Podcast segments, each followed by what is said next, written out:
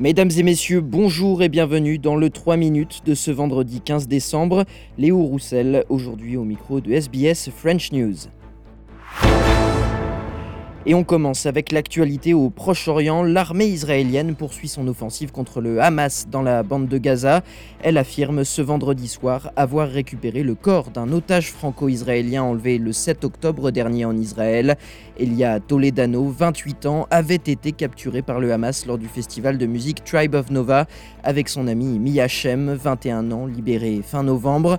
La ministre française des Affaires étrangères, Catherine Colonna, a réagi à l'annonce de la découverte du corps du franco-israélien, partageant sa douleur et adressant ses condoléances à la famille de la victime sur les réseaux sociaux.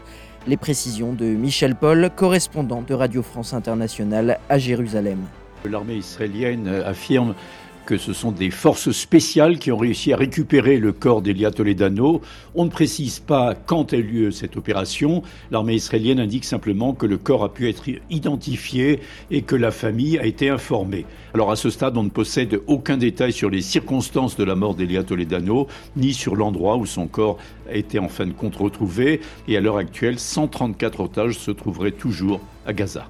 Et en Australie, les représentants de la communauté juive se disent profondément préoccupés par la forte augmentation des incidents antisémites depuis les attaques du Hamas en Israël le 7 octobre dernier. Le Conseil exécutif des Juifs australiens indique que 662 incidents antisémites ont été signalés pour les seuls mois d'octobre et de novembre, contre un total de 495 au cours des 12 mois précédents. L'ancienne présidente du Conseil, l'avocate Gillian Seagal, estime que ce niveau de signalement représente la plus forte augmentation de l'antisémitisme dans le monde. That is very concerning for, I think, the whole community because it indicates a fracturing of the community and something that we must do something about.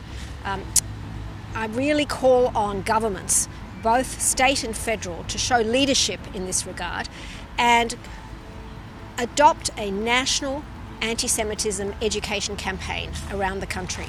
Et puis, des millions d'Australiens affirment devoir réduire leurs dépenses à l'approche de Noël et des fêtes de fin d'année. Nombre d'entre eux estiment qu'ils ne pourront pas dépenser autant que les années précédentes. Plus de 5,3 millions de personnes ne pourront pas s'offrir un repas de Noël cette année et 30% des parents craignent que leur enfant ne reçoive pas de cadeaux, selon une récente étude menée par l'armée du salut Salvation Army en Australie. L'enquête menée auprès de plus de 2000 personnes a révélé que près de 60% des interrogés se sentent plus stressés pour ces fêtes de fin d'année contre 31,6% l'année dernière à la même époque.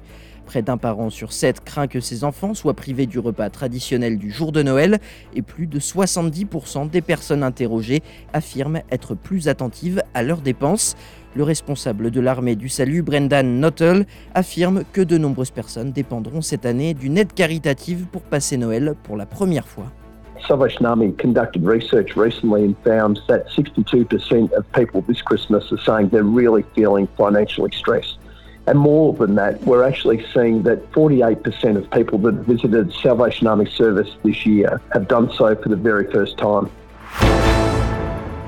Voilà messieurs, dames, pour l'essentiel de l'actualité de ce vendredi 15 décembre. Je vous souhaite de passer une bonne soirée et un excellent week-end.